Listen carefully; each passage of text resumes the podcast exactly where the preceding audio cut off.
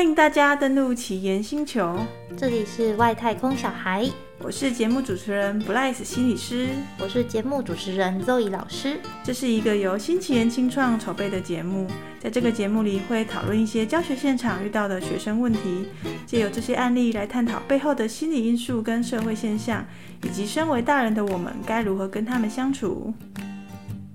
Zoe 啊，我们今天要讨论什么外太空的小孩？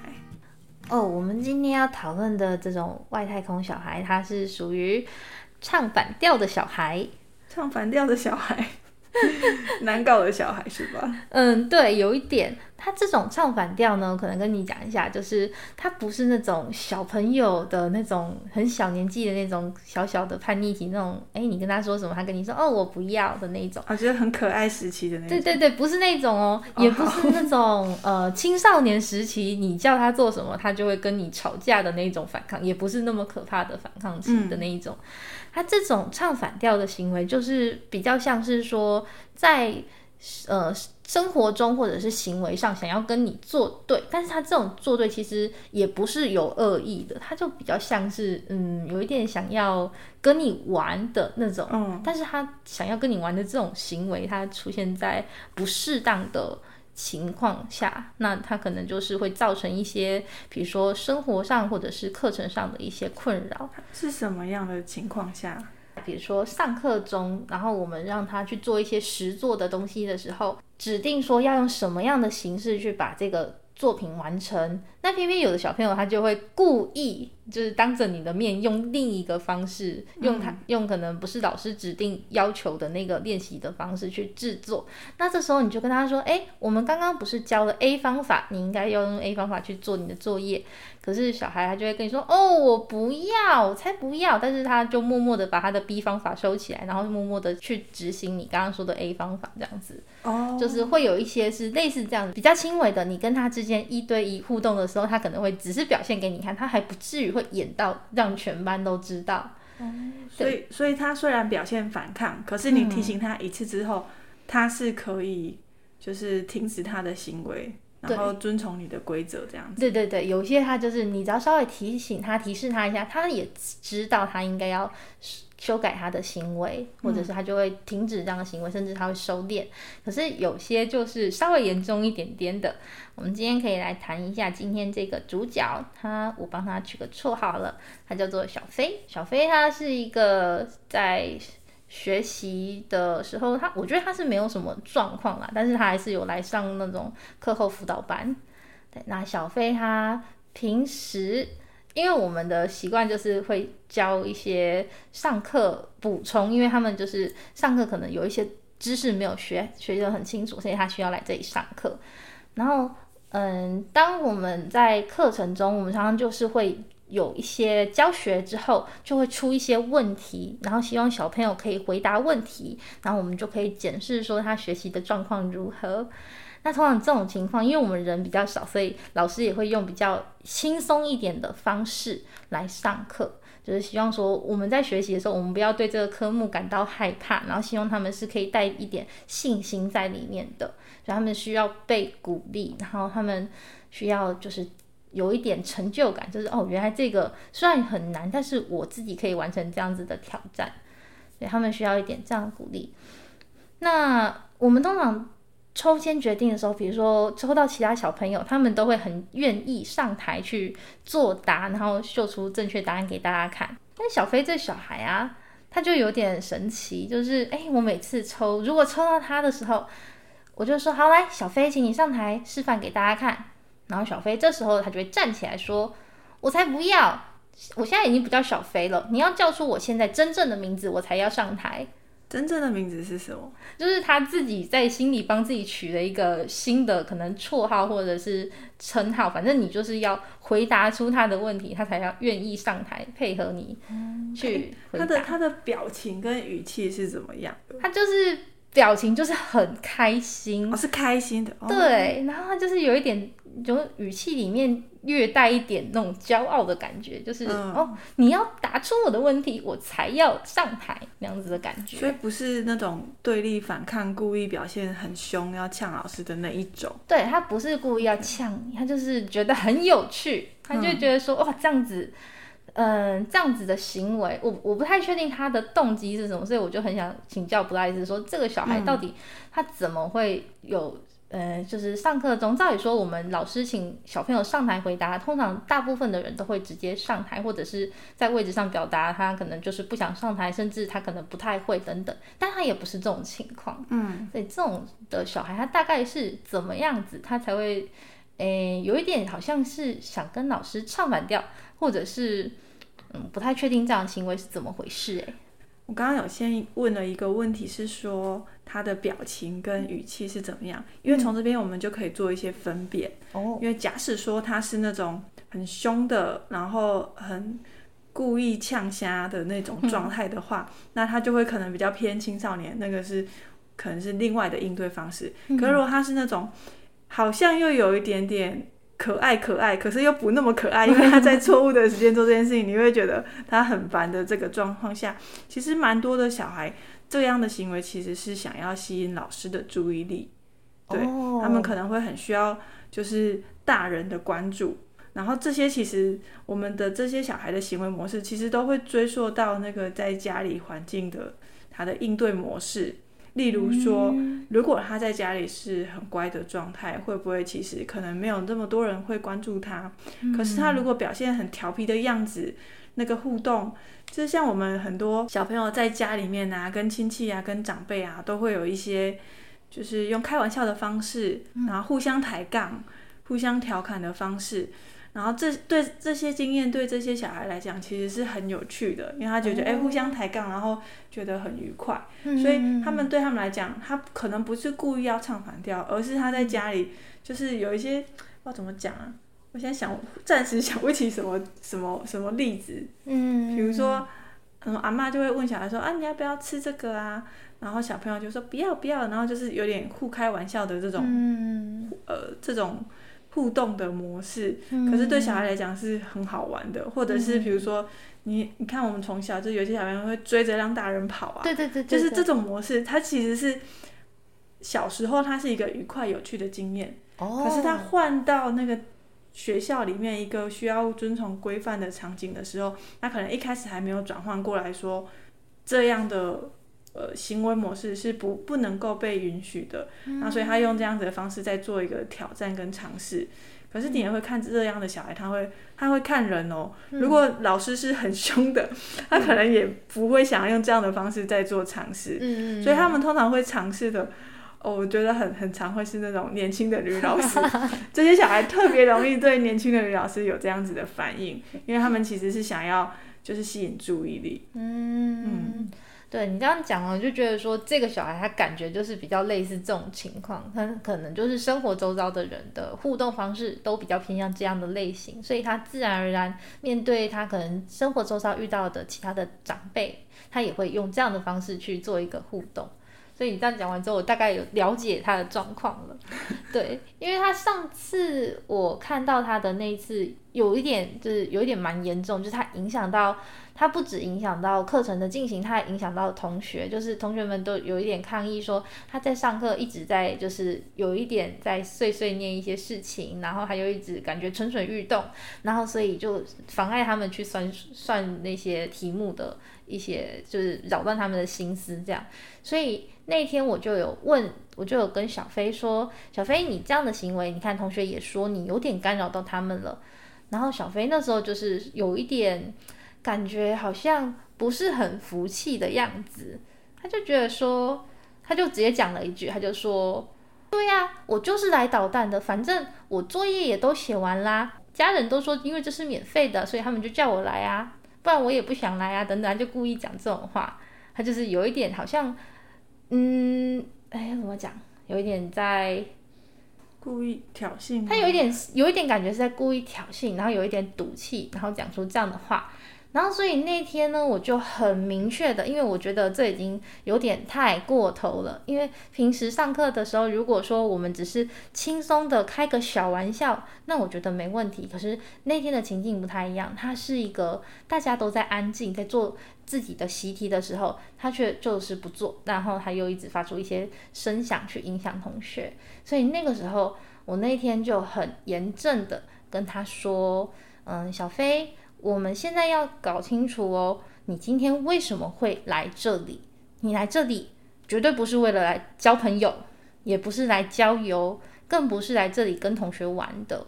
啊，你现在已经长大了，所以你要知道哦，第一，你为什么会来这里？你要想清楚这件事情。第二，是谁要你来这里的？可能是你自己自愿，可能是你家长请你来的，那这都是一个可能性。那你要想清楚这些。第三个，你觉得为什么他们会叫你来，或者是你为什么要自己来这里？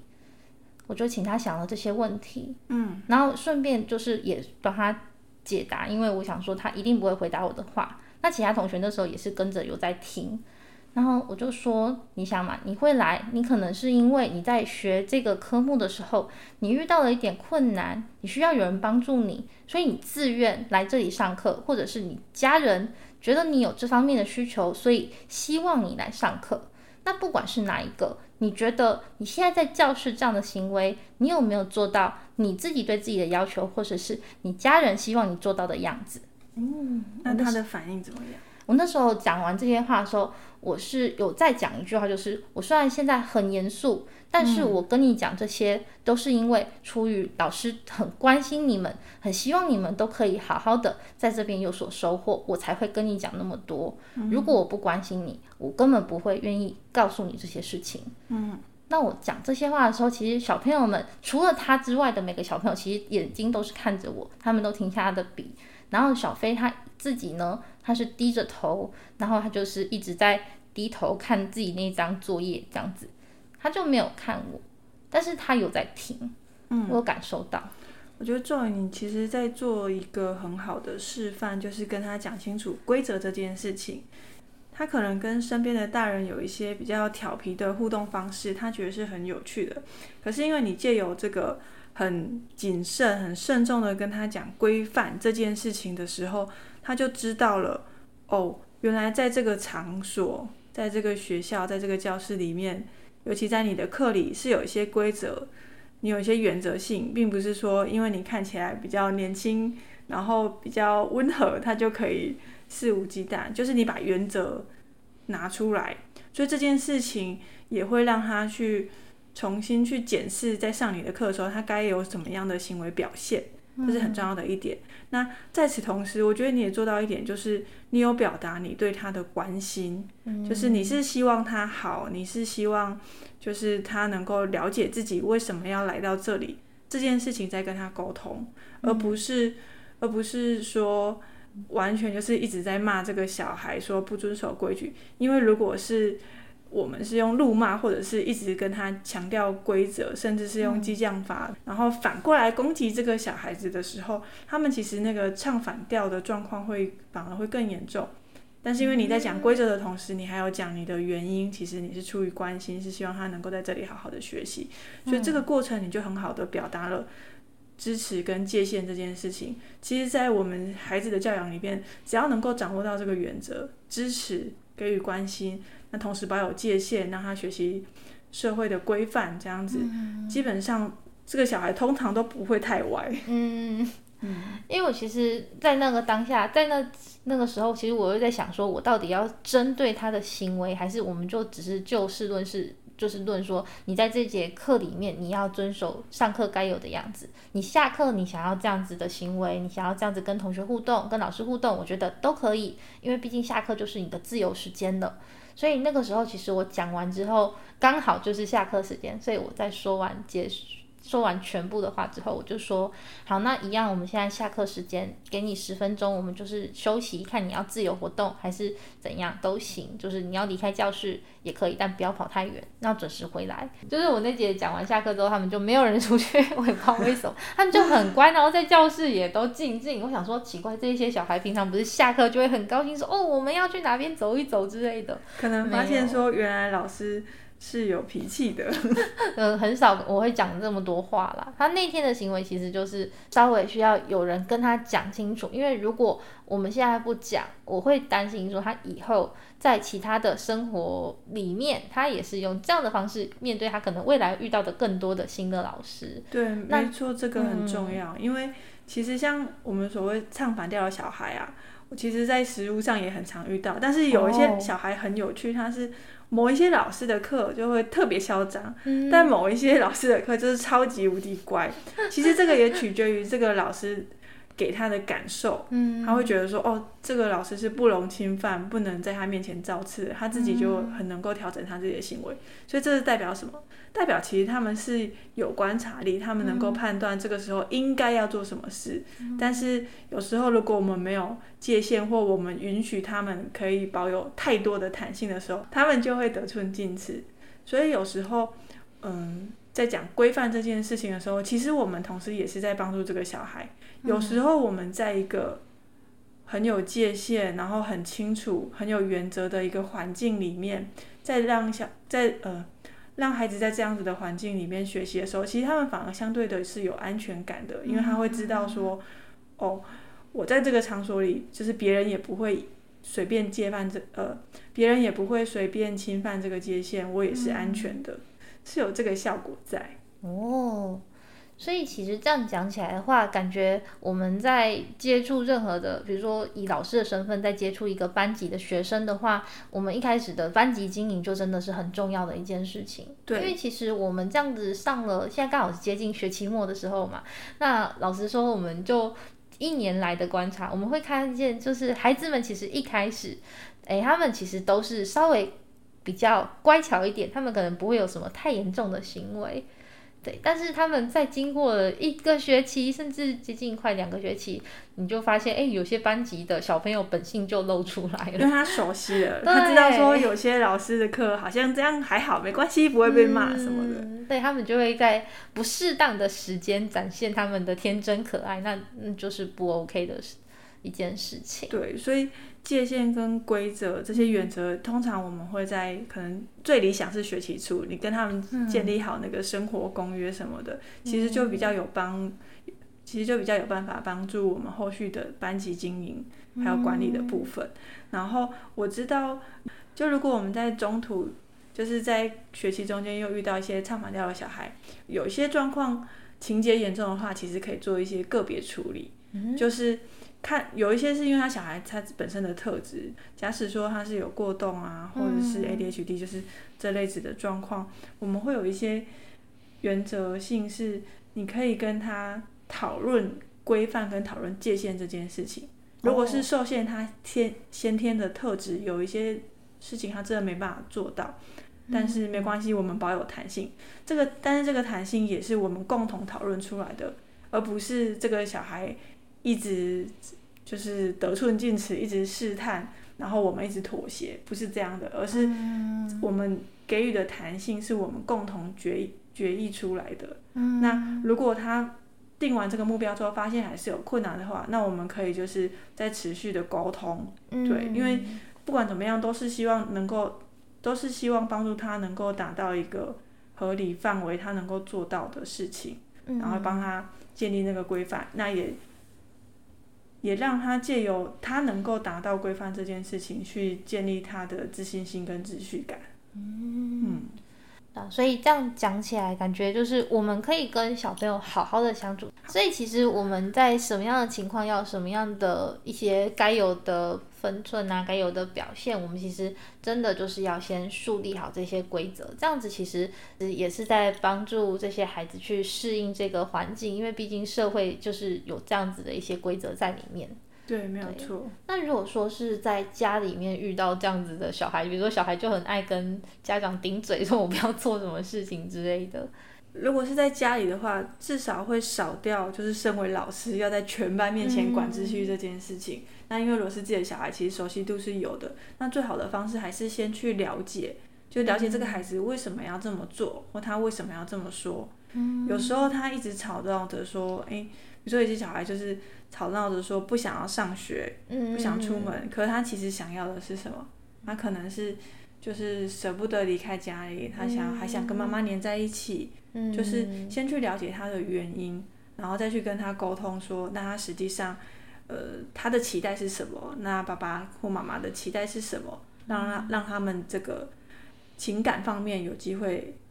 交流，然后也能够帮助小朋友知道大人为什么要这么做，而不是大人直接给规则，说你就是要这么做，因为对他们来讲，他们不知道原因，这个方式其实会让他们更想反抗。所以回过头来沟通，尤其是我们借由情感上面的情绪上面的了解，其实是比较能够帮助他们接受这个规则它背后的意义是什么。那我为什么要遵从？跟我要如何去适应这个状况？嗯。我们总结一下今天的那个大致的意思，就是说，我们不管是在学校还是在家里遇到这样子喜欢跟您唱反调的孩子呢，我们最主要的就是一，我们要先了解他，然后再来我们要同理他，为什么他会出现这样子的行为，或为什么他会有这样子的表现。那如果我们都有话能够坐下来一起好好谈、好好说，那相信不管是在学校，就是孩子跟老师之间的那个信任，或者是家里家长跟孩子们。之间的